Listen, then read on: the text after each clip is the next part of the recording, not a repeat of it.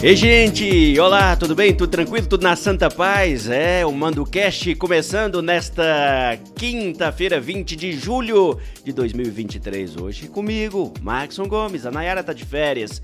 Então, obrigado você que acompanha ao vivo no YouTube do Terra do Mandu. Já vai deixando o seu like, a sua curtida, o seu comentário também. Manda o link para mais pessoas aí acompanharem. Você que chega depois, acompanha o podcast, o Mando Cast no tocadores. Nosso muito obrigado também, porque hoje um papo muito, mas muito, mas muito bacana, mesmo que nós temos um convidado para lá de especial. Ele, Ayrton Chips. Chips, apelido que ele vai contar como surgiu. Detetive, escritor, jornalista, tem muitos casos para contar, causos e casos, fatos verídicos e fatos que aí as pessoas vão decidir se são ou não. E aí, Chips, obrigado por ter vindo. tá bom mesmo? Bacana, muito obrigado, Marcos, pelo convite. Prazer imenso estar aqui com você, com vocês que estão nos acompanhando. Bacana, estamos aí pronto para a nossa conversa. Bora lá. Quanto, quanto tempo de detetive foi aí, Chips? Foram necessários 27 anos só. Isso porque eu já tinha algum tempo né, trabalhado fora, né? Trabalhei é, desde moleque, né? Desde os 14 anos e depois tem mais exército, fábrica. E aí na polícia foram precisos 27 anos para completar 32. Uhum. Né? E quando eu aposentei, já tem um bocado que eu aposentei, viu? É verdade. Eu lembro disso porque tem um bocado de tempo que eu me formei jornalista em 2004, mas 2002 já estava trabalhando ali na área. Mas um, eu não topava mais você na delegacia como detetive comecei na, a topar na verdade, você. 2004, você disse? Formei em 2004, né? Ah, tá. É, não, nessa época, 2004, é, eu trabalhei no final de 2004 fora de Pouso Alegre, né? É, Estava então lá em, é isso. Em Monticello, depois fiquei um ano aposentado, voltei a trabalhar depois de um ano, né? Porque aquela gracinha que o Aécio fez de não deixar aposentar com 30 anos de serviço, que é o caso de policial, né? Uhum. E, e, aí eu tive que voltar depois de um ano e trabalhei mais um ano e meio, que acabou mudando radicalmente a minha vida, né? Aí fui para Santa Rita. Então, por isso que a gente não se encontrou tanto por aqui. E, mas ao mesmo tempo, só para já dar esse resumo geral da nosso, do nosso bate-papo de hoje, mesmo como detetive, você já desenvolvia essa outra veia sua de escritor. Pois é, Marcos. É, eu disse agora, né, 40 é anos, exatamente 40. Eu comecei com, com, com rádio, né? Rádio Clube de Pouso Alegre, com é, o Paulo Roberto, nosso querido Paulo Roberto. Estou é, devendo uma visita para ele. O Paulo da Brama, Brama paga nós. Paulo da Brama, exatamente. um grande incentivador do esporte em Pouso Alegre, notadamente do futebol amador. Sim, né? sim. Deu uma ressuscitada no futebol amador. Falei isso antes ontem. E eu comecei com ele justamente porque, veja só, vou contar esse comecinho para você aí. O Paulo fazia, dentro do programa de esporte, da Rádio uhum. Clube, seis da tarde, ele fazia é, também os assuntos policiais. E até então eu não conhecia o Paulo, e ele passava na porta da delegacia e pegava com um colega lá a, o resumo dos BOs, ou cópia de BOs, uhum. né? que dava um pouco de trabalho naquela época, 83, era cópia de BOs. E, e ele apresentava aquilo então lá na, na, no rádio, contava os fatos, né? Mas da maneira que a PM escrevia. Do Sim. Que, e, mas mesmo isso, a pessoa que passava para ele, que era o Mairix, estava é, meio de saco cheio. É, para que ficar ter esse trabalho de pegar o papel, entregar, ficar aqui na porta da, delegacia, né? E, e aí eu me ofereci para fazer isso. Uhum. E aí é, eu não me limitei, eu comecei a resumir a história, contar do meu jeito ali. Curtinho, os pedacinhos pequenininhos. E aí eu já comecei a colocar o meu jeito de falar, o meu estilo, né? O Paulo, no princípio, gostou muito, mas uh, não demorou muito tempo também, alguma coisa de semana, ele disse, olha, ô, ô Chips, tá muito bom esse resumo que você faz aí, mas com esse estilo seu, esse linguajar seu aí, eh, ele falou desse jeito, eu no comércio aqui, parece que eu não posso usar esse linguajar. você não quer você mesmo fazer? Você pode até fazer da delegacia mesmo. Eu chego na rádio, te ligo, você faz daí. E assim eu comecei, né? Com rádio, né? Rádio Clube. E não demorou muito, eu estava no jornal também. E aí foi até hoje nós estamos aí contando histórias, né? Sensacional. Fazendo uma live aqui rapidinho também no Instagram do Terra do Mandu para quem tá no Instagram do Terra do Mandu, avisar, ó, vem pro YouTube, porque hoje é o que a gente está recebendo aqui, Ayrton Chips, para contar histórias aqui no nosso Mando Cash. Então você que tá no Instagram do Terra do Mandu, vem pro nosso YouTube para ouvir um pouco das histórias aqui. Ô Chips, e aí já nasce o, o, um conteúdo muito legal que ficou muito característico seu, que a galera adora mesmo, que é o seu jeito de escrever os casos, as crônicas, isso no blog, né? Mas Sim. claro que isso surgiu lá no rádio. Claro que a polícia tem um jeito peculiar e uma linguagem, digamos, oficial de preencher Sim. boletins de ocorrência, mas você começou a trazer um pouco disso também para suas crônicas, para suas matérias. Pois é, eu acabei que eu antecipei essa, essa fala sua, assim, essa colocação sua aí, né? É, como eu comecei a redigir para o Paulo um resuminho do, do, fato, né? E aí eu já comecei a colocar, né? Do meu jeito. E aquilo, a própria Polícia Militar gostava daquilo. Tanto que eu, eu lembro, não lembro agora o nome da pessoa, mas lembro muito bem a fisionomia do sargento, aposentado já há muito tempo. E ele, inclusive, me deu umas dicas, né? Diz, olha, ah, bom isso aí, não sei o quê, mas é, tem mais umas coisinhas aqui, começou a me passar umas dicas. Aí aquilo deslanchou de vez, né? Aí eu comecei a criar uns termos aí, é mais recente que veio com Dobrar Serra do Cajuru, aí eu batizei a cadeia da rua Silvestre Ferraz, né? De Velho Hotel da Silvestre Ferraz. Quando mudou, a, a cadeia mudou lá para o presídio novo, né? Lá no bairro São Judas, né? Uhum. Na Trevina em cima. É, aí era o momento de mudar de nome, né? Aí eu pensei, pensei, pensei e achei o nome.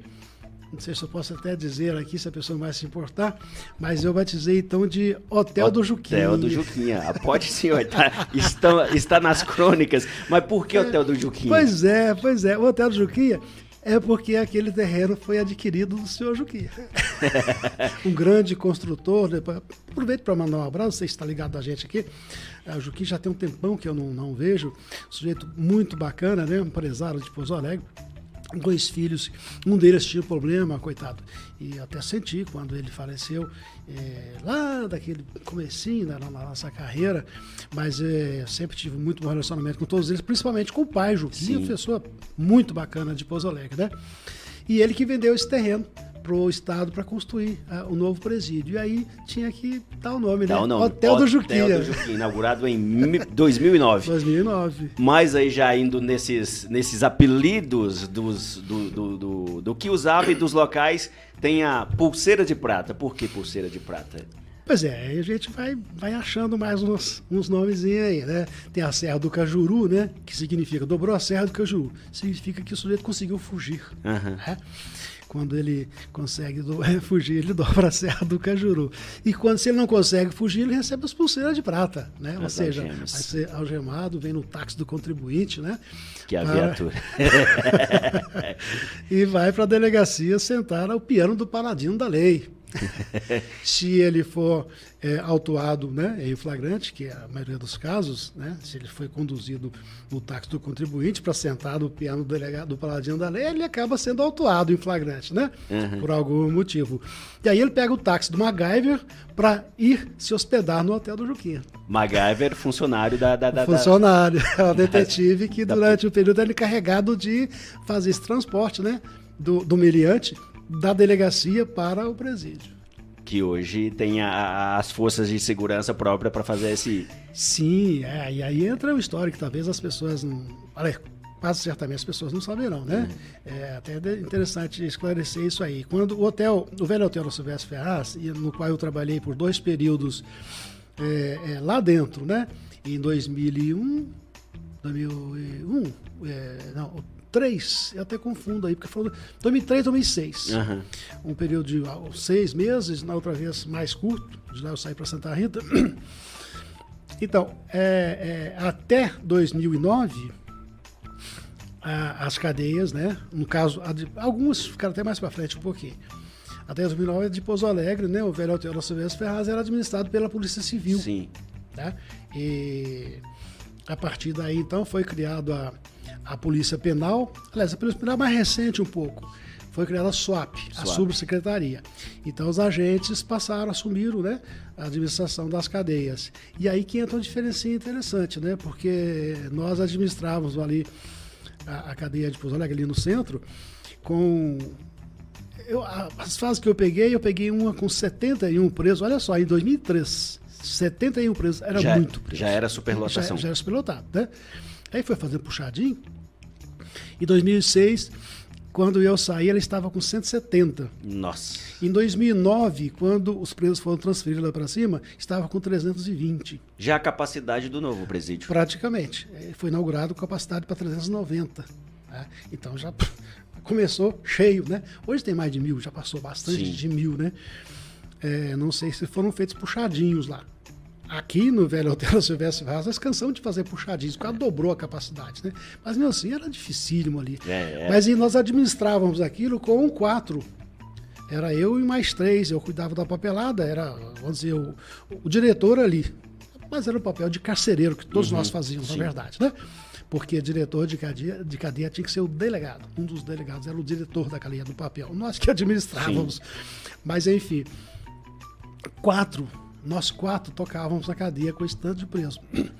A SUAP, que agora virou Polícia Penal, uhum. né?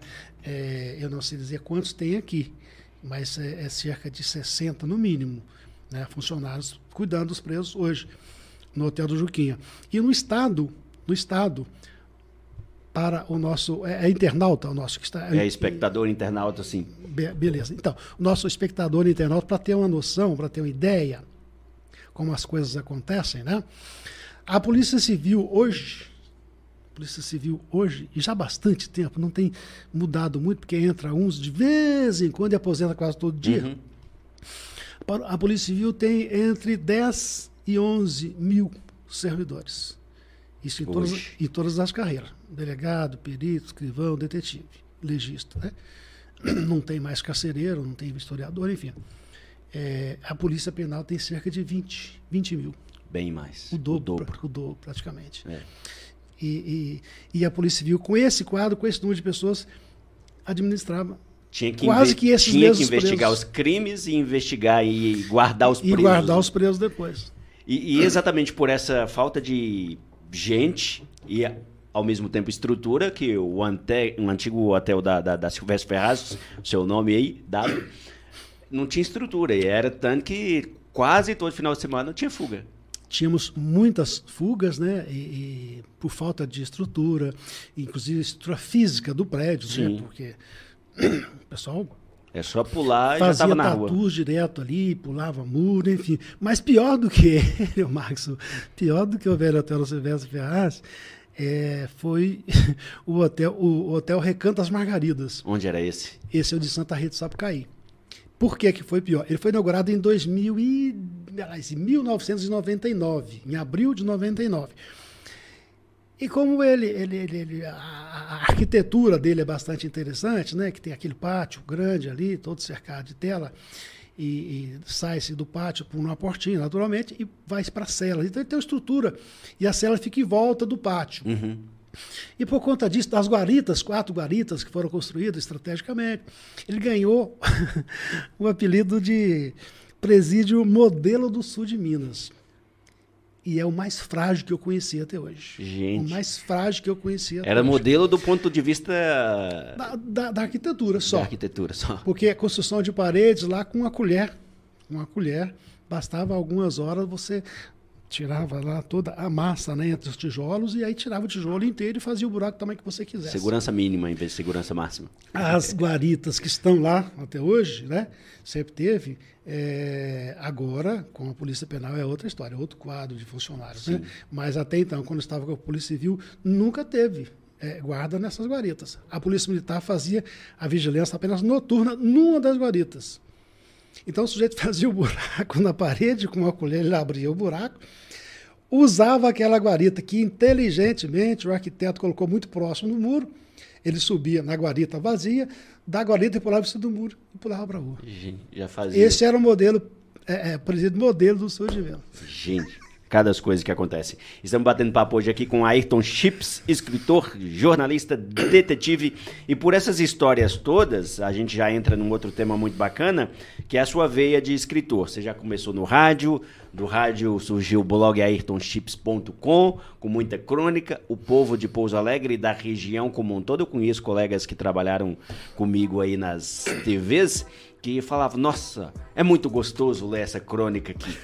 Do jeito que você ia narrando os fatos com essas com essas palavras, com esses apelidos, pulseira de prata, é, paladino da justiça, do o homem da capa preta. É. Ficou marcante, né? E aí veio Meninos que Vi Crescer, que é essa história toda sua aí de vivência mesmo na, na, na Polícia Civil. Que, que, que um livro muito interessante, mas aí só para o nosso ouvinte, espectador saber. Meninos que vi crescer, a maior parte esses meninos que infelizmente tiveram envolvidos no crime. Pois é, o nome é, pode levar para diversas direções, né? Mas trata-se de meninos, a grande maioria eu de fato eu vi crescer, alguns eu vi até nascer, né? Uhum. E que se bandearam para o crime. Infelizmente é isso, são histórias, histórias tristes, né? É, mas dentre as crônicas policiais, esse Meninos que Vi Crescer tem, salvo engano, 51 crônicas, né? Mas tem outras histórias que não se relacionam, estão ligadas a, a, a, aos, aos meliantes, é. propriamente, né? Tem algumas que não são. Só que Mas a maioria na... são crônicas, sim. Já estão na contracapa aqui, que são assuntos que a gente que mora em Pouso Alegre, no meu caso há 23 anos, mas quem mora aqui com certeza já ouviu falar talvez não conheça por inteiro, né? O mistério do coisa ruim da borda, o mistério do corpo seco, os últimos dias de Fernando da Gata, famosíssimo, a verdadeira história do beco do crime, são algumas histórias por aqui. Ah, vamos começar aqui por um caso bem policial, né? E que recentemente ele até foi um fato aí relembrado um, há pouco tempo aqui por conta da história do Pedrinho também matador que foi morto esse ano, né? Foi esse ano. Foi, foi. Foi esse ano. Não, não ano passado já, né? É, o tempo está passando tão rápido, é, nem, nem, Nós estamos em julho. É, foi é coisa bem recente, Foi verdade. morto numa emboscada, e tem história que ele viveu em Santa Rita, outra história que seria de Alfenas, enfim. Mas o Fernando da Gata, que é um criminoso que fez muita muita estripulia lá pro lado de São Paulo, fugiu aqui para a região do sul de Minas e acabou sendo morto também durante uma tentativa de prendê-lo, né? Ele foi morto ali em Santa Rita do Sapucaí. Esse amedrontou e você estava como policial, estava como detetive quando ele apareceu por aqui. Olha, se você me perguntasse, se você fosse, fosse fazer uma pergunta, qual a, a, a, a situação mais de medo que você passou, Chips, na, na sua carreira policial, é, eu acho que Fica eu, vi, a pergunta. Eu, eu, viria, eu viria justamente. São muitas, né? Situações assim, que as, às vezes a pessoa nem imagina que eu passo medo por isso aqui. Mas uma das que eu mais passei medo, talvez mais mesmo, justamente porque eu era muito novo, né? Em 82, eu era menino de tudo, 82, né? Estava com pouco tempo de polícia. E foi justamente Fernando Gata. Mas por que, que eu passei medo Fernando da Gata? Eu não fui para a rua caçá-lo. Todo mundo foi. Eu estava na, na equipe de plantão na, na, ocasião e eu fui chamado para dobrar, do, dobrar plantão, né? Porque todo mundo foi para a rua. E polícia civil, polícia militar. É, a gente fala aí 80, mas não tinha tanto também, 80 policiais. Se bem que vinha, vinha uhum. da região também para juntar nessa caçada depois do quarto crime que havia acontecido, né? Que chegou ao conhecimento da polícia. Espero que tenha ficado só nisso. Quatro chegaram ao conhecimento, crimes horrendos, né? Ele era estuprador. E, estuprador e fazia barbaridades ali dentro de casa. Com Invadia a, com casas. A, a, esposa do dono da casa, com filha e tudo na presença. Do... Então era terrível, né? Essa passagem dele aqui foi uma coisa horrorosa. E como todo mundo foi para a rua caçá-lo, e eu fiquei sozinho na delegacia. Falei, pô, esse cara, esse cara é ousado demais. Vem esconder aqui. E, e ele deve saber, não esconder, não diria, mas como ele sabe, o cara é ousado como é, ele sabe que a polícia está caçando para a cidade toda. Até porque naquela época, de madrugada, você não via nada acontecendo nas ruas de Pouso Alegre, né? Uhum. O estado estava lá cerca com uns é, 70 mil habitantes, acho que não tinha isso. É, daí para menos. E então eu ficava, não tinha ninguém na, na, na rua de madrugada. Qual, qualquer momento de carro, para um sujeito vivido, experiente como ele, no, no mundo do crime, ele imaginava e sabia que não estavam caçando por ele, estavam procurando por ele. Então eu, tinha, eu temia que ele fosse à delegacia, onde eu estava sozinho. Ah, naquele tempo a gente fechava a delegacia uhum. para dormir, o plantão, né? Hoje não é possível mais isso. O movimento é muito grande hoje, né? Durante a noite. E era aquela delegacia da Silvestre Ferraz já, isso, quase na mais... esquina com o comendador. Isso, a mais velha ali. Ficou muito tempo a delegacia ali, né? E eu então ficava, eu fiquei as noites que eu passei ali, morrendo de medo dele aparecer para me atacar lá. E eu só Nossa. tinha um revólver Magno, é, é, é, é Magno, esqueci a, a marca do, do revólver, as balas tudo velhas, cinco, seis balas. E eu ficava pensando, pô, se esse cara usado como é, ele vinha aqui na delegacia me pegar. Eu com 22 anos, né, lá nessa época 24 anos, mas com menos de dois anos na polícia, rapaz, passei o maior medo da minha então, vida. Então esse foi seu maior medo de detetive. maior medo. e aí, só para fechar a história, que todo mundo sabe, ele foi morto então nesse confronto às margens do rio Sapucaí, em Santa Rita. Pois é, é, é, essas histórias que eu puxei aqui na capa, justamente histórias que eu fui investigar para esclarecer. Eu estava no plantão, passei medo dele e tal, até que e, e, e todo esse essa caça, né, em torno dele aqui, e ele estava lá longe, né? Ele havia pego, embarcou num caminhão que estava devagar passando o trevo ali, ou saindo do posto, e foi parar em Ouro Preto. Nossa. Ouro Preto. Aliás, passou de Ouro Preto, Nossa. Mariana, um pouquinho para frente. Foi parar em Mariana. E aí depois começou uma negociação com a mulher dele, porque tinha que entregar as joias para ele, para ela, né, para fazer dinheiro. E não sei por que cargas d'água veio, marcou de encontrar com ela justamente em Pouso Alegre, né? E voltou para Pouso Alegre para entregar as joias para ele. Armamos uma arapuca, né? Para pegá-lo lá no, no, na, na Mavesa. E aí nós tivemos dois policiais de São Paulo que acompanharam a, a esposa do, do, do, do Fernando Gata e mais o advogado, os dois policiais fizeram questão de estar nesse carro na emboscada para prendê-lo. Mas essa questão aqui eles fizeram por uma razão, por uma razão muito simples. Eles não queriam que Fernando da Gata fosse preso em Minas Gerais. Eles queriam ter o mérito de prender, eles prenderem. Então eles tinham que dar um jeito dele fugir para eles prender em outra ocasião. Levar o mérito da, da Exatamente. questão. Exatamente. É fato isso aí, uhum. né? É, então eles ficaram no carro. Quando o Fernando da Gata que marcou para duas horas da tarde. Chegou às quatro no carro onde estava a esposa dele, perceberam os dois policiais e ele saiu correndo disparado. Inclusive os policiais seguiam, é, o acompanharam e deram informação para os colegas, para nós, né, Polícia uhum. Civil de Pouso Alegre, errada justamente para despistar. Eles disseram que ele entraram para a direita na Dias, ele entrou à esquerda. E com isso acabou passando aí por Cachoeira de Minas, foi parar em Santa Rita, Sapucaí. Agora, o confronto, né? O confronto onde ele foi baleado, esse é é mais é, é mais é, é polêmico, mais controverso, mais uhum. cheio de, de, de, boatos, de boatos. Sim. Né? Falou-se muita coisa na época e eu na época mesmo não apurei grande coisa. Eu coordenei no plantão no sábado, coordenei parte do velório dele na delegacia. É, que é um fato também atípico. Velório na delegacia. Ah, sim, foi necessário, mas foi necessário. A pessoa, ah, mas velório na, na, delegacia? Realmente, estranho, né? Mas foi necessário, Magno, fazer o velório, mostrar para a população, tamanho era o terror, que sim, o homem estava morto. Uhum. Estava acabado o pesadelo. Então tinha que mostrar para a população. Só que foi um tiro no pé. Porque é muita gente, a população da cidade toda parece que queria ver o homem morto, né? No caixão. E com isso, ah, foi começando os tumultos né, na porta da delegacia. O velório não durou duas horas. O corpo estava lá na garagem, o pessoal entrava pela frente e saía pelo corredor, aquela ruazinha da delegacia velha lá. E aí foi necessário suspender Mas o velório. Mas que tipo de confusão teve o as ah, pessoas, o tumulto mesmo. As pessoas, as pessoas queriam invadir a delegacia e revoltadas e, e queriam passar na frente, enfim, uma confusão danada. Aí tivemos que suspender. suspender. Até morto o homem fez o velório. Agora, o confronto, né, onde ele foi baleado, é aí que está. É, que tem muita polêmica, muito boato. E foi uma coisa muito simplesinha, né? Eu publiquei. É... Para contar com detalhes essa história, eu levei o Sargento Campos que trocou tiro com ele. E foi uma troca curtinha e rápida, cada um deu uma bala, viu? cada um deu uma bala. E o sargento foi mais feliz que a bala dele penetrou do Fernando da Gata. E a do Fernando da Gata se perdeu. Mas foi um duelo rapidinho, né? na penumbra do crepúsculo, né? É, de uma, de uma sexta-feira. E a, a, eu levei o sargento lá em 2009, 2010, 9, 10, tá no livro aqui. Uhum. Eu levei só para me mostrar o local, porque lá em Santa Rita as pessoas não sabiam onde tinha acontecido. Policiais de Santa Rita não sabiam onde tinha acontecido esse duelo, né? Vamos chamar assim. Uhum. E ele levou e me mostrou então, e eu fiz uma outra crônica e acrescentei aí. E por ocasião do falecimento do, do, do, do, Sargento, do, do Sargento Campos, coisa de dois ou três anos, eu voltei a publicar isso aí.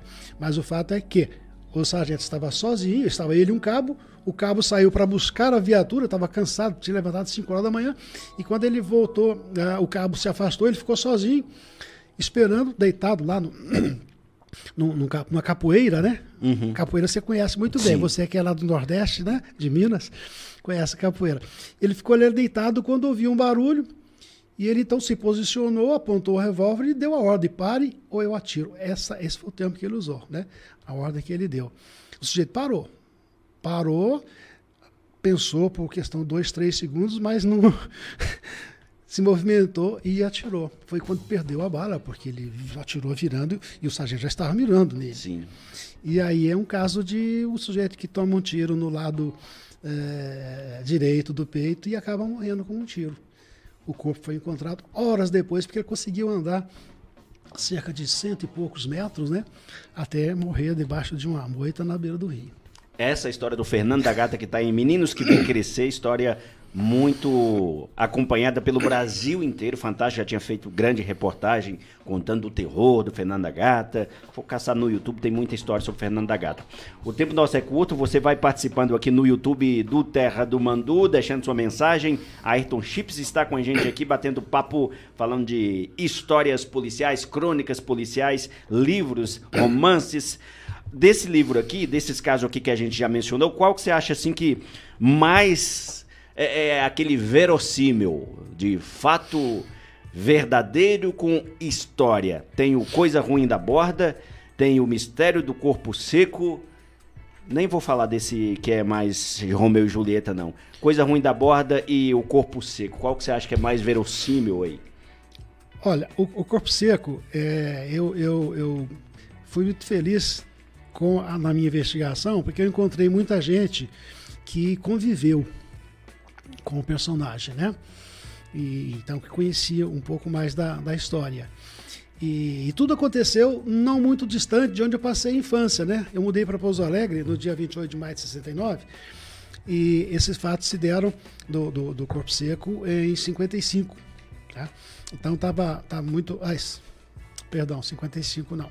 55 é. Você estava é, nascendo, é, você nem tinha. É, não, não, eu não. Quando aconteceu, eu não tinha nascido mesmo, né? Uhum. Mas 55 foi o caso do, do, do beco do crime.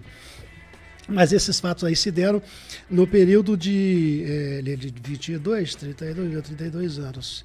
1918 a 53. Na, na década de 40. Uhum.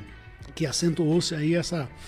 essa é, é, é, quando apareceu, né, surgiu o caso desse corpo seco. Mas então, na minha investigação, eu fui muito feliz porque encontrei as pessoas certas que conviveram e tal, me contaram as histórias. É, mas segundo a minha investigação, né, é, é, é, muito diferente do que as pessoas falam na rua, né? E eu, eu achei explicação até né, na uma certa lógica, questão de medicina, pesquisando, é, ele sofria, conclusão que eu chego, né? Uhum. Que era o sujeito que sofria, apesar de toda a fantasia que se criou em torno disso, ele é, tinha uma, uma, doença que poderia ser uma doença venérea, uhum. e que daí veio também a depressão, por isso ele se fechou em casa, né? E, e, e emagreceu demais, não podia sair de casa, e coincidiu com a história de um irmão dele que tinha lá um ligeiro distúrbio, que é, passava meses em casa com a família, família abastada por sinal, uhum. e de, de, repente jogava um saco qualquer nas costas e ia para o mundo. Andava seis meses por aí. E voltava todo maltrapilho, sujo, cabeludo. E as pessoas associavam um com o outro. Como se fosse sem saber Sem saber que eram pessoas diferentes. E o legal dessa história, né, da maneira que eu escrevi, é justamente que eu esclareço isso e as possibilidades disso. Coisa parecida com a história do Coisa Ruim da Borda também, que lá aconteceu, lá aconteceu é, de fato a aparição de um espírito, né, um espírito zombeteiro, está registrado no livro do, do Tombo, que é uma coisa bem interessante essa história de livro do Tombo, né, é, da, paróquia de, de, de Borda da Mata. E livro, é história essa que foi relatada pelo padre que conseguiu fazer finalmente exorcismo. Vários padres tentaram, não puderam continuar lá, porque a coisa ruim ficou o Chiquinho, né? Uhum. O Chiquinho ficou lá, ficou lá na fazenda do português é, durante final de janeiro até 23 de abril, uns três meses lá, né? E os outros padres, né? O Capuchinho, o senhor Derige, o Oriolo, esse pessoal, eles não puderam continuar, não eram de lá. O padre Cito ficou e acabou ele sozinho, conseguindo exorcizar né? Uh, o Chiquinho lá dessa fazenda. Mas uh, tem bastante coisa, é interessante a pessoa ler, principalmente principalmente o comportamento do cidadão de Bora da Mata com relação a essa história. Eles querem ver. Vou até exagerar aqui. Eles querem ver o Chiquinho da Borda, mas não querem ouvir falar de Chiquinho da Borda. Detestam falar. Detestam a história. Do, a história do Coisa Ruim da Borda. Que ficou. Para eu investigar isso aí, me deu um trabalho danado, viu? Ninguém queria falar nada. Quer eu... dar notícia ruim da cidade, digamos é, assim. Exatamente. Mas ficou conhecido, Coisa Ruim da Borda. É, é. Mas você não quis tocar nessa historinha aqui? Não, eu quero. É essa Romeu e Julieta é, é, é, Essa é sensacional, mas ela deixou ela à parte. É, porque é, mas é engraçadinha a, a história mesmo. A verdadeira história do beco do crime. É uma história assim que dá um filme. Maravilhoso, maravilhoso. Sensacional. Apesar do desfecho, do né, desfecho é, muito triste, né? Mas é um fato ocorrido em Pouso Alegre. O pessoal é, muito, conhece muito a história de Romeu e Julieta, mas tem uma história. Antes de Romeu e Julieta seria então? antes, né? Franco Zeffirelli, o, filme do Franco Zeffirelli, a, a história é de Shakespeare, né? Bem hum. para trás, século XVI, XVII. Shakespeare. Mas, a, Mas só para introduzir também, Beco do Crime é um local que existe mesmo em Pouso Alegre, uma rua que todo é, mundo se e refere. E o crime aconteceu E lá. o crime aconteceu, o pessoal é. se refere. Ah, já é, é, tal loja assim assim, tal pessoa mora ali próximo ao Beco do Crime. Ah, você vai ali na região do Beco do Crime, que é uma rua paralela a Bom Jesus. Exatamente, ela liga a, a paralela com o Bom Jesus, né? Liga Adolfo Olinto com João Basílio, né? Um bequinho simpático ali até. Mas ficou marcante, muito marcante com, essa, com esse crime que aconteceu ali, que foi o desfecho de uma história de amor, né? Entre uma menina de 13 anos e um rapazinho de 17. E a motivação lembra, inclusive, Romeu e Julieta, porque é a diferença social. Uhum. Foi isso que levou o pai a não aceitar o namoro e os dois decidiram então que, se não podiam ficar juntos, resolveram se matar. E ela não teve força, né? É, para se matar, precisou que ele o fizesse. Ele cravou o punhal e na hora de cravar nele, aí faltou a coragem, né? Ele, vendo a desfalecer, não teve a coragem, mas a gente convida o, o internauta aí para ler, entender, até para tirar os boatos, né? Porque essas histórias são cercadas de boatos. Sim, né? sim. Um fato é cercado de boatos. É. E o que a gente faz, o que eu tenho feito nos meus livros, justamente isso. Esclarecer esses fatos, né? Essas histórias que a gente citou aqui são todos fatos verdadeiros, ou seja, não é um romance, né? Não, não se trata de romance, que romance às vezes você tem a, a liberdade de, de criar um fato, de narrar uma história. Aqui não, aqui são fatos que realmente existiram, que você trouxe, você contou aqui. Exatamente. Eu, eu tenho, são, tenho três livros publicados, né? Tem. Dois que estão lá. Tem Quem Matou prontos. o Suicida. Isso. É, o meu terceiro livro, sim, esse é um romance fictício, né? Uhum. Romance totalmente fictício, romance policial. Eu acho muito interessante para mim. Eu tenho até uma taça que eu batizei com o nome da personagem, tanto que eu gosto do livro que eu escrevi da personagem que eu criei, né? Mas lá eu criei. É um romance, ficção, né? Agora, esses dois são crônicas policiais, tudo que está aqui aconteceu. Muito interessante. E aí, se você pegar o livro para ver, para ler, são diversos artigos, diversas crônicas mesmo escritas aqui, né? Agora, uma coisa interessante, mistério mesmo, viu, Marcos? Mistério que eu mesmo não sei explicar como Ah. é que eu fiz. Porque eu montei todas as histórias, peguei todos aqueles títulos e fui juntando material que eu. al- Alguns é, eu escrevi especificamente para o livro, mas muitas dessas crônicas eu tinha pronto lá, né? Até já tinha publicado em, em capítulos, nos jornais, né? Que eu escrevi ao longo da vida também. Mas é, algumas eu escrevi para isso. Então eu montei, juntei todas as peças, né, as histórias, é, é, num arquivo só, para fazer o livro, diagramar, enfim. E fiz o comentário, coloquei na contracapa, Sim. fiz um comentário na introdução dessa história do mistério do corpo seco. E aí que entra o mistério. Eu não coloquei a história no livro. Você não pôs a história no livro. Não coloquei. E como é que eu fiquei sabendo disso? Olha só. É uma senhorinha soube de uma feira do livro que eu fiz logo depois do lançamento dele, em agosto de. Foi no começo de setembro já, de 2014, e ela foi lá em Espírito Santo, foi lá, ela é de Espírito Santo Dourado, foi a Silvianópolis comprar é, o livro para ler por o marido dela, porque o marido dela é, não tem a visão. Ela ia ler para ele, bacana. Aí comprou um livro, autografei para ela e tal. E passado duas semanas, eu encontrei na rua. Não sei como é que ela me achou ali, né? Eu saindo do banco, ô, oh, seu Chips, seu Chips, seu, seu, seu Chips. Tadinha. Pessoa simplesinha. E, ô, oh, vem cá, me ajuda aqui, que eu, eu não tô conseguindo achar a história aqui do, do o coisa do, do corpo o, seco. o, corpo seco aqui no livro. Ah, não, tá aqui. Peguei o livro, folhei, busquei nos títulos ali, folhei e não achei.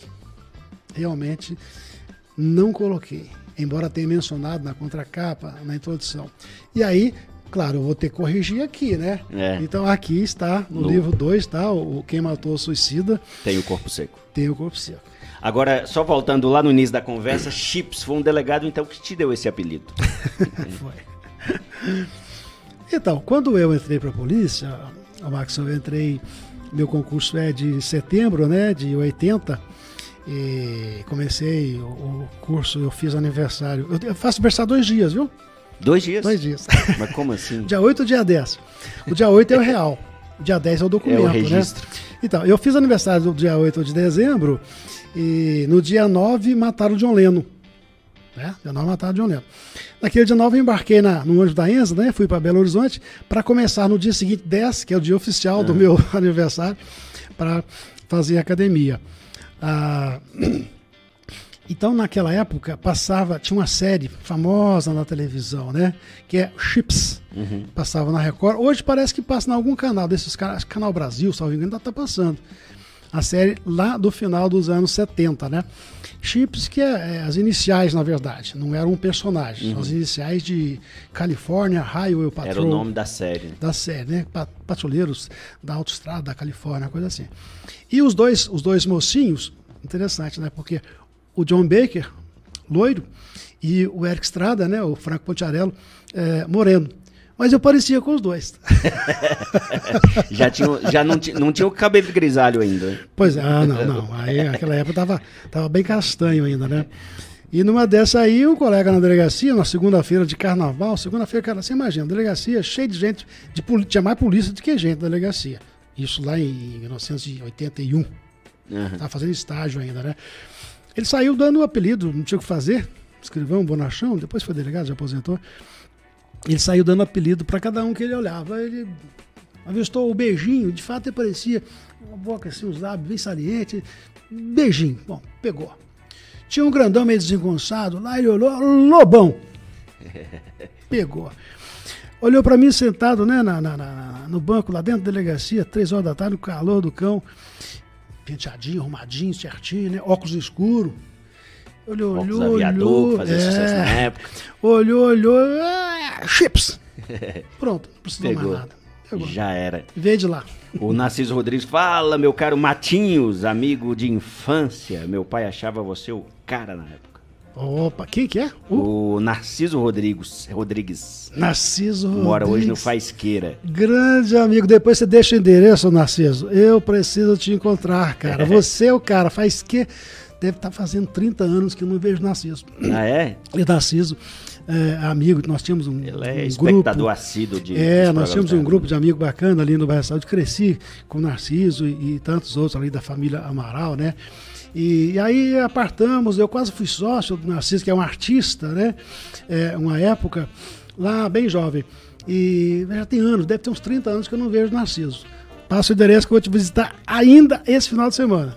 E você é dos Coutinhos, bairro dos Coutinhos em Congonhal. O pessoal de Pouso Alegre vai muito pelos pesqueiros por lá e tem muita gente comprando chácaras e tudo mais, que hoje em dia é assim, vai vai saindo da cidade e dos Coutinhos aí tem muita história e daí a pouco vai surgir mais casos nesses romances todos por aí. Tem, tem, tem. Mas antes de falar desse romance que está. está é, é, é, o, é o, o, quinto, né? O quinto livro, né? Quinta obra que eu, que eu escrevo. É, lembrar que eu estou, eu estou justamente. Estou morando essa semana, né? Que eu moro em BH. Estou morando essa semana justamente na chácara lá nos Coutinhos né? É, é, que é dos meus meninos agora. E, mas eu nasci, bacana. eu nasci lá assim. E você falou em pesqueiro, nós temos é, três lá, três, né? O do Vicente, parente distante, mais distante. O do Celso, que esse é primo, e do Jairo também, que é primo do Vicente, né? Aliás, o, o Jairo é primo do Vianney, uhum. do pesqueiro do Vicente. O Vicente faleceu há pouco tempo, né? Mas ali é quase todo mundo parente. Mas a, a, ao lado do pesqueiro do Vicente, aquela casinha que você vê, aquele sobradinho antigo, lá nasceu meu pai, morava ah, minha avó. Do lado é, do pesqueiro. Morou o tempo todo ali. Sim, mas eu tenho uma história. Eu tenho uma história. Essa, essa eu misturo um pouco de ficção com realidade, né? É o meu quinto trabalho. É, devo publicar até meados do ano que vem uma história bacana que conta, fala sobre êxodo rural uma coisa, um fenômeno, né? Sim. Muito interessante, muito importante, né? Que aconteceu no Brasil é, lá em meados do, do, do, do século passado e hoje está se invertendo, né? As pessoas estão voltando para a roça, mas não para trabalhar, para produzir, mas para morar, para buscar a segurança, a tranquilidade da roça. Mas enfim, tem sim um romance que é o quinto, né? É, que devo publicar o ano que vem, que fala de uma família interessante e aí eu misturo a, a, a ficção com a realidade mas é, é, mostrando principalmente os problemas, as dificuldades de se morar na roça, viver na roça, as famílias pobres, como era o caso da minha, né? E eu sou, inclusive, produto do êxodo, né? Eu vim para a cidade em 69 porque era necessário vir, lá Sim. não tinha condição de ficar. É o meu o ano que vem a gente fala sobre isso. Show de bola. Só dar o um recado aqui da Santa Maria Materiais para Construção. Você está precisando de produtos, materiais de construção aí, desde o básico, leve, um número para casa, ao material pesado, tijolos, brita, areia. Então fale com o pessoal da Santa Maria Materiais para Construção, fica bem ali ao lado do estádio do Manduzão. Vá na Santa Maria Materiais para Construção que você encontra tudo mesmo para sua casa, viu? E tem aluguel de betoneiras, caçamba para entulho. Ligue, chame no zap, fale com o pessoal, vá lá no Santa Maria Materiais para Construção, que você será sempre muito bem atendido por todo o pessoal lá, viu? E tem preço bacana demais da conta, viu? Chama para Pouso Alegre, chama para região que o Santa Maria Materiais de Construção vai atender você. É o Ayrton Chips aqui com a gente hoje, falando de livros, falando de muita história. Um abraço aqui pro Alberto Alebr Alebrante, falando que gostando das histórias bacanas demais para Pouso Alegre, deixou um super chat aqui pra gente também. Abraço aqui também para o Gui Gui Bertuzzi, chips sempre incrível. Tem mais, tem mais assuntos aí, ou Irata Andrade? Eu acho que não sei se meu trem aqui tá carregando Bacana. direito. Que tá Abraço tá dando... aí pro, pro Gui. É, menino entrou aí na minha família, saiu, mas a nossa amizade continua bacana. abração para você. E também pro Alberto, né? Ele que é um leitor assíduo das minhas coisas também. Está lá no bairro. É, lá é Chapadão 2, acho que é isso mesmo, né? É, mais ligadinho, ele é sempre atento nas coisas que eu conto, que eu escrevo. Um abraço para você, Alberto. Sensacional. Ô Chips, e desses livros seu que você escreveu com e as histórias que você está escrevendo, aí teve toda essa questão de mudança, mudança para Belo Horizonte, aí o blog ayrtonchips.com deu uma parada então. As crônicas semanais, diárias, elas estão em pausa. Oh, oh, oh, na verdade, Maxo, é, eu já estava parando quando eu mudei, né?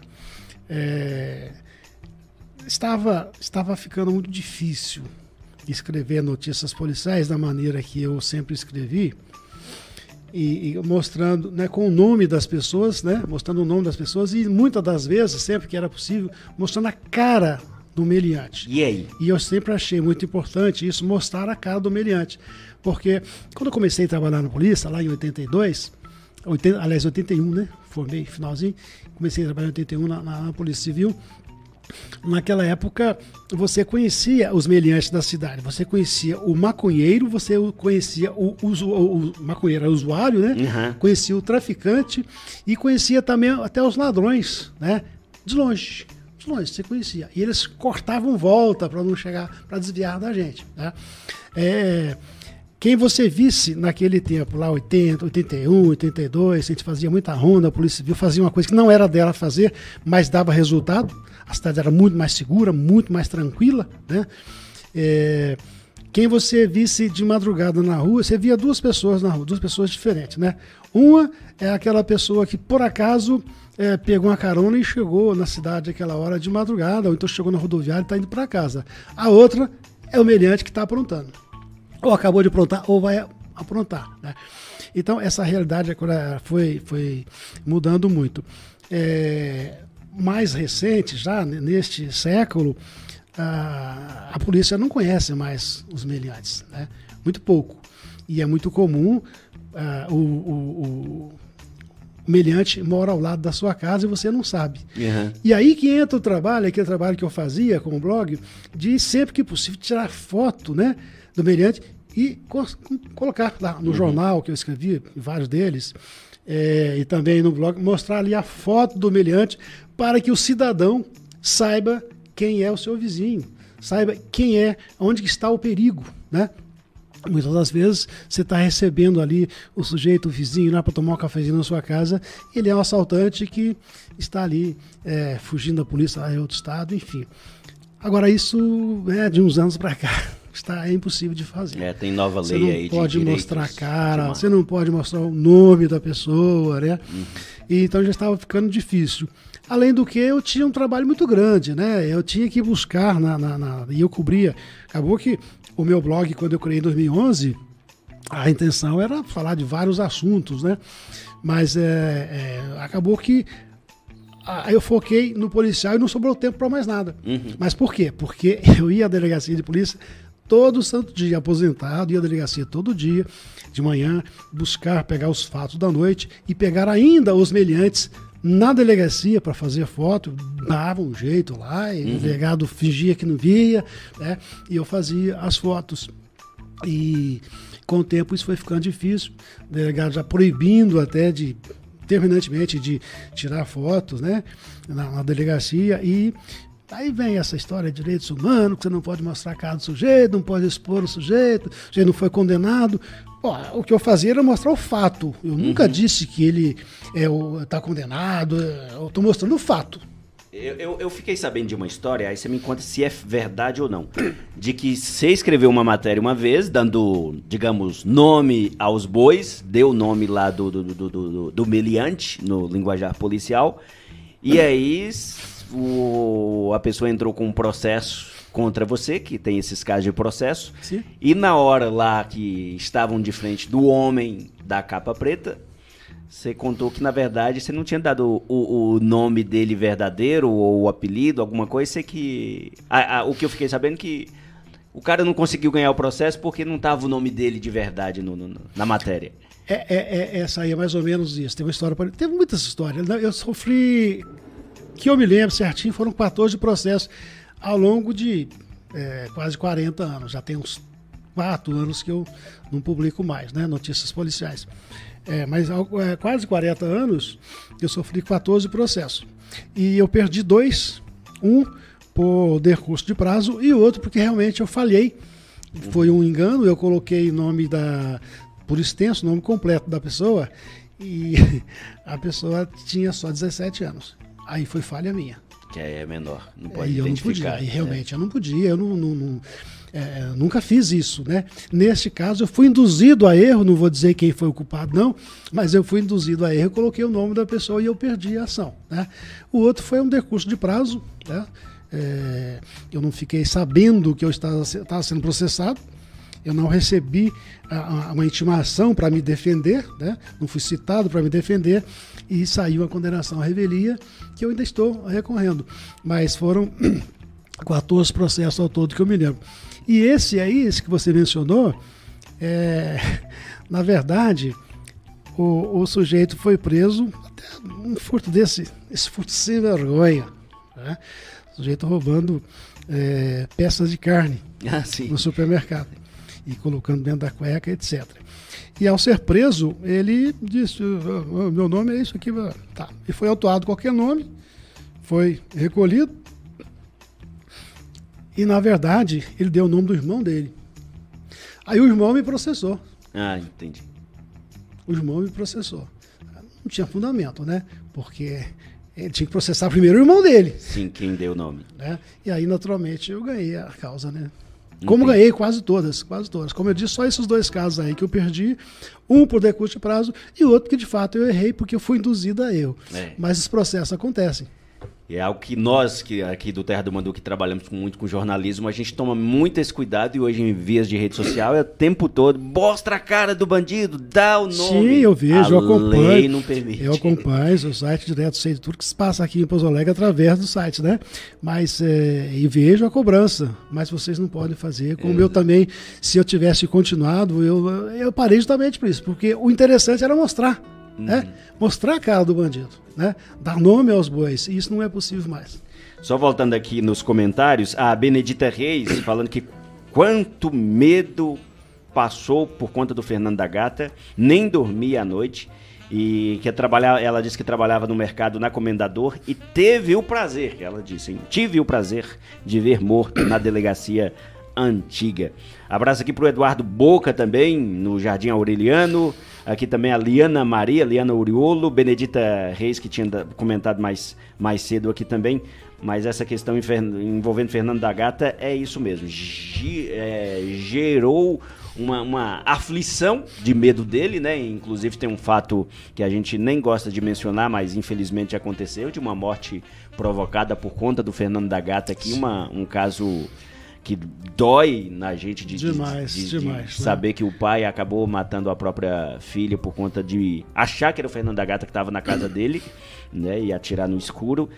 E mas o, o terror que esse homem é, é, causou na cidade de Pouso Alegre região, São Paulo e outras regiões está nesse livro Quem Matou o Suicida. Por que esse título Quem Matou o Suicida? Que não é o Fernando da Gata. Que não é. Da, da, não, pois é, o que matou esse título, né? É, é, algo meio desencontrado, né? Poxa, peraí, é suicídio ou foi morto? E aí que está o detalhe. A, a investigação policial, é, é, ela precisa ser muito bem feita, né? Muito atenciosa, com muito profissionalismo, né? com, com muito amor à profissão que você faz. Eu, por exemplo, quando entrei na polícia, eu entrei porque eu estava desempregado, saí da fábrica, pedi demissão, não aguentava mais trabalhar, ser operário na fábrica, ganhando pouco, trabalhando muito, horário ruim. E pedi demissão, fiquei desempregado, surgiu o concurso. Primeira coisa, fui lá, fiz inscrição, acabei passando no concurso, né? Fui para academia alguns meses depois. Então, mas foi um emprego para minha polícia. Só que, assim que eu assumi, já na academia, eu comecei a tomar gosto pela coisa. Comecei a trabalhar, me apaixonei. Tanto que a, a véspera de aposentar em Santa Rita Sapucaí, em 2007, eu, faltando, poderia aposentar a qualquer momento, de fato aposentei, uhum. em setembro, eu estava no auge da minha produção. Eu pulava muro, subia em cima de casa, subia, pulava muro, dava tiro, corria atrás de bandido. Me apaixonei pela profissão policial. Eu diria até que eu trabalhei mais na minha reta final, já bem maduro, né, de profissão e de idade. Trabalhei até mais, com mais animação, com mais é, intensidade do que jovem. Porque eu gosto, eu gostei de ser policial, eu gosto de ser policial, eu gostei de ter sido policial. Aliás, sou, só que não atuo mais, né? Porque uhum. o policial ele nunca deixa de ser policial, a menos que seja expulso, né? Que não é o meu caso. Mas então eu gostei da coisa. E é, é, é necessário, qualquer que seja a, a, a, atividade que você esteja fazendo, você tem que dar o seu melhor. Né? E no caso desse título aqui, Quem Matou o Suicida, ah, quando o sujeito é encontrado lá morto, e no caso especificamente tem a foto na capa aqui, né? É. Tem, você vê que tem uma, tem uma, uma, corda. Uma, corda. né? Um banquinho chutado de lado. Então, se você encontra lá no mato, e isso é quase sempre assim, Tem alguns casos de suicídio também em casa. Que uh, o sujeito pendurado numa corda, um banquinho chutado de lado. Qualquer leigo que olha aquilo lá diz que o sujeito suicidou. Mas será? Uhum. E essa história é uma das maiores que está aqui no livro, mais extensa, né? Mostra justamente isso, que o sujeito e, e foi... Ele, foi, ele foi suicidado, né? Mas aqui na região, fato. Aqui na região. Esse é um caso bastante intrigante, né, que aconteceu aqui na região. Não posso identificar aí para não, uhum. mas é a, a, o primeiro trabalho que está o detalhe. No primeiro trabalho policial, o sujeito foi lá e fez o trabalho e deu como suicídio. Porque qualquer cidadão, qualquer pessoa que visse aquilo diria que foi um suicídio, uhum. enforcamento. E aí passa pela medicina legal, né? Necrópsia. E no caso de enforcamento, não tem muita coisa a ver. Mas um bom médico legista interessado, que gosta daquilo que faz, vai perceber, porque como disse a minha amada esposa, que é médica legista, é, e ela é apaixonada, talvez até mais do que eu, pelo assunto policial, né? E ela adorava investigar. E por sinal, muitos casos polêmicos caíram na mão dela. Sim. É, essa história até é inspirada justamente na, na, na no dinamismo dela, da, da, da, investigação. Porque só quem gosta vai perceber que o sujeito é, vai a, a, a, apesar das, das evidências, uhum. não foi suicídio. Ele foi colocado lá morto. E aí. Né, o, Tentaram simular, mas não existe o é, crime perfeito. O, o, detetive, o detetive aposentado, né? Que não precisa ser necessariamente eu, aí vai lá, investiga e descobre que realmente é. o sujeito foi morto longe dali, mas aí os detalhes, porque deixa marca para transportar, enfim a pessoa que lê vai entender que é possível disfarçar uma situação. É, são histórias que a gente lê, a gente vê assim, no meu caso, que gosto do audiovisual, né? Por ter trabalhado no rádio, na televisão e tudo, mas já vai naquela vontade assim, nossa, isso dá um documentário, isso dá um filme. Então são muitas histórias que dá lindas histórias aí, lindos documentários aqui é, desses, desses casos contados. Voltando à questão detetive na sua opinião, o que, que é essencial para ser um bom detetive? E o que, que você acha? Tem muitos hoje aí, ou a tecnologia deu uma atrapalhada ou melhorou essa questão da investigação? Olha, é, para ser um bom detetive, você tem que amar aquilo que faz. Para ser um bom gari, tem que amar aquilo que faz. Um gari pode fazer um trabalho nobilíssimo ele tem que gostar daquilo que está fazendo, fazer com amor, fazer com prazer. E assim é qualquer profissão, né? Detetive é a mesma coisa. É, aquele que gostar, realmente buscar, investigar, apurar, é, no sentido de esclarecer e principalmente de atender a expectativa daquelas pessoas que estão querendo o esclarecimento se uma, um, um, parente seu que foi assassinado ou foi encontrado morto de alguma forma que não se sabe se foi assassinado ou não, enfim, você como parente, você quer ver a coisa esclarecida, né? Então o detetive tem que buscar isso. Fazer o melhor. Hoje é muito chamado de investigador, né? A palavra detetive até que deu uma é, não, quando eu entrei, o, a terminologia era essa. Né? Já passou por agente, investigador, voltou para agente, agora voltou investigador de novo eu acho mais charmoso o detetive. Mas Sim. tudo é a mesma coisa. Né? Investigador, agente, policial, enfim. É a mesma coisa. Mas então é necessário que você abrace aquilo realmente, procurando para sua satisfação pessoal até. Né? Porque a gente, para ter motivo para tomar uma cervejinha, você tem que realizar alguma coisa. Você tem que fazer o seu melhor aí, buscar fazer o seu melhor, né? E aí você fazendo isso, além de você ter a satisfação pessoal de esclarecer, você vai dar uma satisfação, você vai desanuviar um coração amargurado do parente da vítima, né, que quer saber o que aconteceu.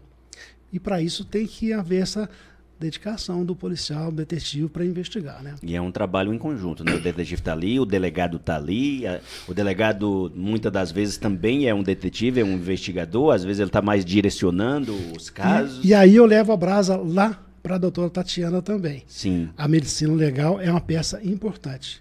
Né? É, a medicina legal, ela usar um termo dela, né? A investigação é uma centopeia. Então tem o, o, delegado, o próprio policial militar, né, que chega, no, geralmente ele que chega primeiro no caso, no caso de um, de um, de um, de um sinistro, né, o policial militar, o que ele colhe ali, aí vem o perito que faz o levantamento, as fotografias, as análises, tudo ali, e junta tudo aquilo, o delegado que vai analisar aquilo que recebeu, o médico legista que vai ver, a Tatiana costuma dizer, né, é muito à vontade que é, é preciso conversar com o morto, que o morto fala. Sim, ele fala, não com a boca. Ele fala com sinais. Uhum. O sinal no pescoço de um enforcamento, é, dependendo do sinal que estiver aqui, o médico legista já sabe que não foi enforcamento.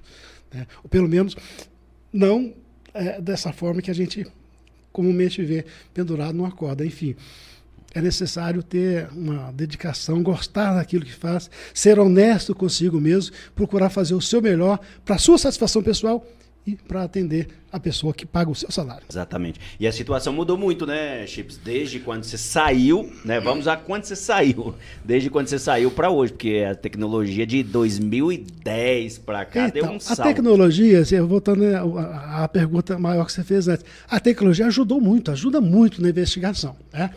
É, principalmente aí na, na, na, na, os crimes cibernéticos, ela, ela, ela possibilitou você descobrir é, ligações telefônicas, contatos telefônicos que servem de prova, enfim. A tecnologia ajuda e muito.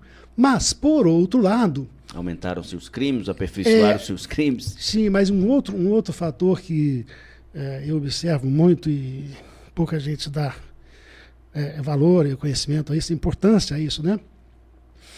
De uns anos para cá, a Polícia Civil passou a exigir é, curso superior para detetive. Né?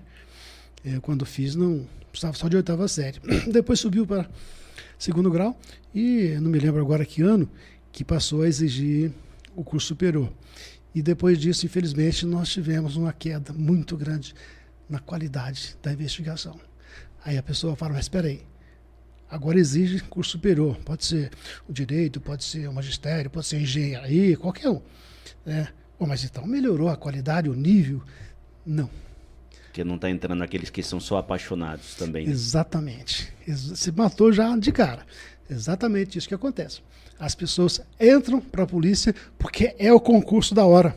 Uhum. É o concurso do momento. É, tem um salário lá, não sei quanto está hoje, mas inicialmente em torno de 4 mil reais, que seja. Então já é uma garantia para você poder dar uma, uma sentada na poeira. Mas aí você não vai, por esse salário, é, realmente dedicar àquilo que está fazendo. Você vai usar o carro, na, o cargo policial para trampolim. Você vai continuar estudando. Né? Ah, hoje, é, no meu tempo, quando eu entrei no meu tempo, é muito comum essa frase, né? É um clichê. No meu tempo, nós tínhamos duas máquinas Olivetti Linha 88 para fazer as comunicações. E para todo mundo na inspetoria, duas máquinas, né? Hoje, cada detetive tem um computador para trabalhar. Uhum. Agora, é, você chega assim lá na porta, vê lá numa sala, lá, quatro ou cinco detetives, cada um diante de um computador. Será que estão trabalhando no serviço policial? Ou estão se preparando para o próximo concurso? Então, infelizmente, quando é, imagino que a ideia era essa, melhorar né, a qualidade, é, mas não melhorou o salário, aí não resolve, mas acabou é, é, é, prejudicando muito a qualidade, Sim. porque as pessoas entram para usar como trampolim, não trabalham, não produzem. Aí... Isso via de regra, claro que tem aquelas uhum. pessoas que, apesar de estudo, ainda são apaixonadas, né? mas via de regra é isso que tem acontecendo. E vive também a reclamação dos próprios que trabalham, principalmente na área de perícia, Sim. no caso da sua esposa também, medicina legal, da falta de profissionais. Falta de concurso, de mais profissionais para. Muitos casos. Como eu disse agora há pouco, é, a, a Polícia Civil está e olha, quando eu entrei, quando eu entrei na polícia em 80, nós tínhamos cerca de 12 mil policiais em todas as categorias, todos os cargos, né? E hoje, 40 e poucos anos depois, nós estamos praticamente com o mesmo número, ou um pouco menos. E a população aumentou vertiginosamente. Né? Os crimes, infelizmente, aumentaram. Muitas Sim. cidades nem tinham crime, né? Cidade aí que passa anos, anos sem um crime considerado violento. É, é preciso repensar segurança pública no país, né? Mas, mas ele continua no ar. Continua. É, mantém, quiser, tem algumas coisas lá, algumas pessoas, eu já tenho tirado algumas coisas, é, algumas notícias, porque é, eram notícias, né? Uhum. Mas os que fiz... são mais crônicas ficam. Ficam, a menos que você, você me pedir para tirar lá alguma matéria, porque o interesse na, na hora ali contar e sempre esclarecer a população, as pessoas que estavam acontecendo. Então são notícias. Se por acaso você me pede, não tem por que eu não tirar uma notícia que está lá. Mas vídeo e regra estão lá, né? E eu tenho usado e mantido porque é, o, o blog, você sabe, em registro oficial, né? Eu mantenho, eu mantenho ali o domínio pago, né? Anualmente aquilo lá. E o que eu publicar no Face, eu não tenho segurança. Mas o que eu publico no blog, eu tenho. Então, se eu publico uma crônica, uma crônica que eu acho interessante, de preservar, de manter, eu publico lá que depois fica mais fácil procurar e ninguém vai tirar de mim. Sensacional. Ayrton Chips tem livros bacana demais. Ele contou só um pouco, não não deu o spoiler total aqui das histórias, mas tem muita história boa dos meninos que vi crescer, né? E, os casos que até hoje mexe com o imaginário de Pouso Alegre, a verdadeira história do Beco do Crime, os últimos dias de Fernanda Gato, o mistério do corpo seco que está no livro Quem Matou o Suicida, o mistério do Coisa Ruim da Borda e muita, mas muita coisa. Ah, rapaz, eu tava lendo os títulos aqui, só os títulos já, já, já deixa a gente louco. O encontro do fã com o ídolo, Pedrinho e GG, assim nascem os noias. Muito interessante. Essa história, Pedrinho e GG, dois meninos que eu um deles eu vi nascer praticamente, outro eu conheci um pouquinho mais à frente. Eu te confesso que eu toda vez que eu leio, que eu leio a, a, essa história, umas partezinhas dela, eu me emociono. Eu me emociono com o que eu escrevi um fato que de fato aconteceu. E, e é, voltando nesse livro assim, e o título Meninos que Vi Crescer, é aquilo que você fala mesmo aqui na apresentação. É muitas vezes a falta ali quando a criança, o adolescente perde a referência do pai como um herói, que é o que você, você cita. É uma fase né, importantíssima da vida né, de, toda, de toda pessoa, a adolescência. O pai, os pais né, deixam de ser o ídolo e, e aí tem que procurar alguém. E esse é o momento que, infelizmente, os covardes traficantes abraçam. É necessário ter muito cuidado com os filhos em todas as fases, eh, as faixas etárias, né? Toda, toda a idade, mas principalmente nessa idade agora aí dos seus 13 aos 17 anos, adolescência, é preciso redobrar o cuidado com os filhos. Paulinho, uma prisão para dar risada. É, é, você que prendeu o cara e você riu depois que prendeu o homem? É porque foi muito engraçado a maneira que eu tive, como eu consegui prender esse menino, né? É, eu tentando segurar e, e perseguindo para prender, tinha que prender. E a mulher achando, ele tentando desvencilhar, e a mulher achando que eu estava querendo brigar, bater com o menino, e ela, eu vou chamar a polícia, não parar, vou chamar a polícia. E eu ofegante, pelo amor de Deus, chama logo, que eu não estou aguentando prender esse rapaz sozinho. Pensão alimentícia não é crime, mas dá cana. Isso teve muito. Ah, tem muito, tem muito. E é uma coisinha bobinha, né? Mas tem uns devedores de pensão alimentícia que são artistas para desviar da polícia, viu? E aqui você usou o nome de filme até. Max e Leninha, Dormine como Inimigo. É, essa era uma policial, ela ficou muito aborrecida. É claro que eu não coloquei o nome dela, esses uhum. nomes não são os verdadeiros, né? Quase todos que estão no livro são, mas alguns casos, naturalmente, eu tive que, é, o bom senso, né? Pediu para colocar nomes é, é, fictícios, mas ela sabe Esse que eu é estou síndrome de dela. Estocolmo? Pois é, ela sabe que é, que é dela que eu falo e ela ficou muito aborrecida. Mas é a história real dela uhum. com um, um, um meliante que felizmente para ela, felizmente para ela, foi assassinado precocemente lá em Campinas e ela ficou livre dele. Mas ela culpa a mim por ter contado a história. Ô Iratan, já que eu tô terminando, viu? Porque eu entrei numa vibe aqui que eu tô gostando.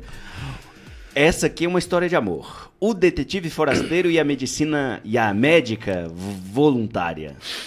Bacana essa história, viu? Vale a pena. Como eu disse, a maioria das histórias são, são histórias tristes, desfechos tristes, né? Essa história é muito bonita e o fruto está lá hoje, um lindo garoto de 13 anos, por conta desse detetive forasteiro, que quando ela perguntou pro delegado, quem que é esse, ela não usou esse termo aqui, pelo menos não, não fala, né? Quem que é esse bonitão aí? e o delegado então vira para ela, olha, mexe não, isso aí não é flor que se cheia. Godofredo, um artista atrás das grades. Assaltou meu filho, ele com 12 anos, assaltou meu filho com 14, 15. Ninja, o Justiceiro do Recanto das Margaridas. Nem existia moradia com esse nome quando você pôs o livro, né? Que, ah, hoje, que hoje existe o Recanto das Margaridas. Hoje Não, existia. Já, já, já, existia. Não, eu aprendi lá justamente. Entendi. É, Chapeleiro, último chefão do velho hotel da Silvestre Ferraz desfecho triste teve esse garoto que eu conheci desde pequeno. Gente, é muita história, viu? As aventuras e desventuras de Cirilo Bola 7. Esse tá vivo por aí, tá coitadinho, né? Tá um, tá um, um, um fantasminha, né? Pele e osso. Passou metade da vida dele na cadeia, a outra metade anda pelas ruas. É, não voltou para o crime, mas também não serve para a sociedade e nem para ele. É uma pena, porque começou novinho, começou filho do Bola 7, eu conheci o pai, profissional, chorava quando via o filho preso, mas não adiantou, né? Foguinho, um meliante no meu quintal. Pois é, passou pelo meu quintal e eu vendo o Globo Esporte, o galo cantando, a galinha gritando lá, e eu pensei, ah, deve ser cobra, deixa pra lá. Era o sujeito, tava no meu quintal. Você pegou ele? Só de- depois. Monteiro, o ladrão do Bagdá Mar- e seus 40 ladrões. Marcou história esse sujeito. Eu estou para escrever uma crônica tirando um pedacinho daqui, porque é bastante interessante. Onde que eu fui aprender? Nós fomos aprender um cordão de ouro, né? Que era um presente desse Bagdá para quem? Para um homem da capa preta. Eita! O lobo e o carneiro e os carrapatos. Por quê? Pegou carrapato no cara e ficou coçando? Ah, não, é- essa não, é- essa não é a história policial. É muito engraçada, boa história. Dois amigos, claro, o cão já morreu, né? E o amigo Carneiro, Carneiro é o nome da pessoa, também já morreu, morreu precocemente.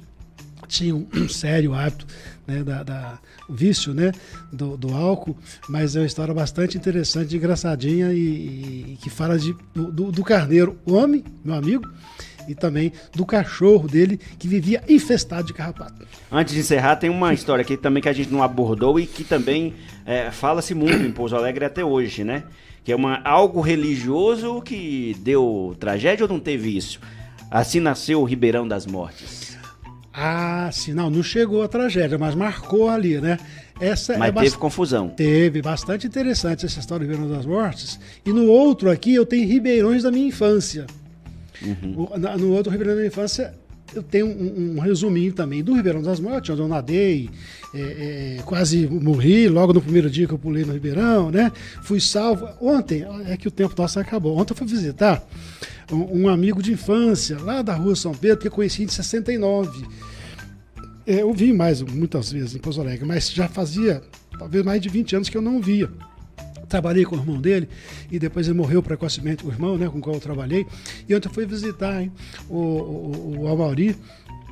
E, e isso por conta de uma fotografia que eu publiquei, que eu tirei em 1976, revelei agora há poucos meses atrás, publiquei a fotografia que é a de binoclinho, Aham. e acabou que isso me fez é, descobrir todo esse pessoal que eu não via há décadas. Né?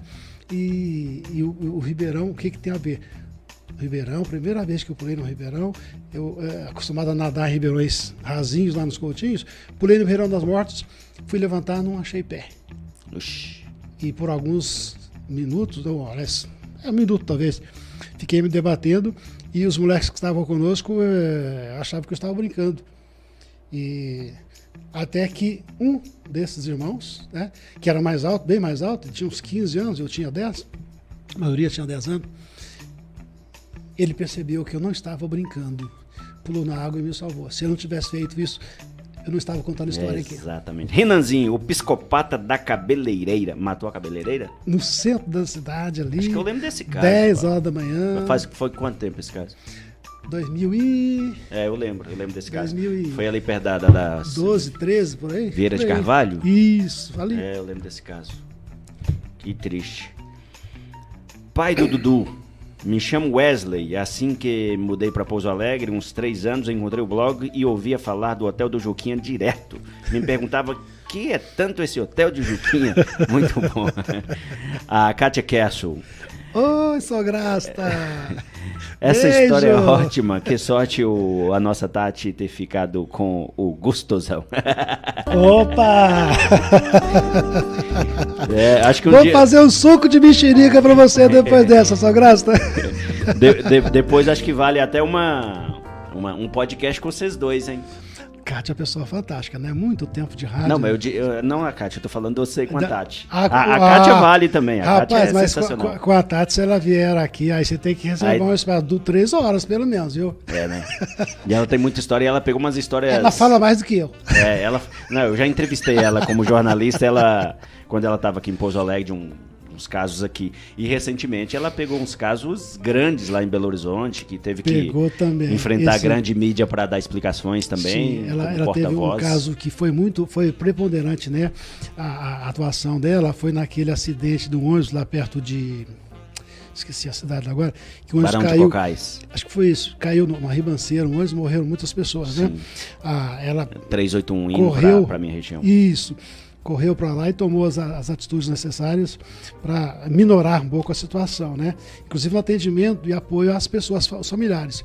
E um outro caso, né, complicadíssimo, que foi essa operação da, da PRE é, PRF, PRF é. aqui em Varginha. É, eu lembro desse. Né? E, salvo engano, ela já estava na Sejusp, não era a atuação dela, mas a, a, a, o secretário, o superintendente pediu que ela viesse dar uma mão nisso aqui, e aí a atitude dela de chegar ali, sondar e puxar tudo para Belo Horizonte de imediato, foi importante demais, né? Não podia deixar ali em Varginha, sujeito a acontecer coisas piores ainda, né?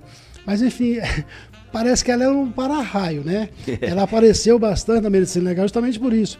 Aquele avião que caiu com dois casais lá em Bueno Brandão, a múmia de Bueno Brandão, uhum. né? Esse caso aqui, o suicídio de. Que, suicídio, olha só, suicidaram o, o vereador lá, né? O, o ex-vereador lá.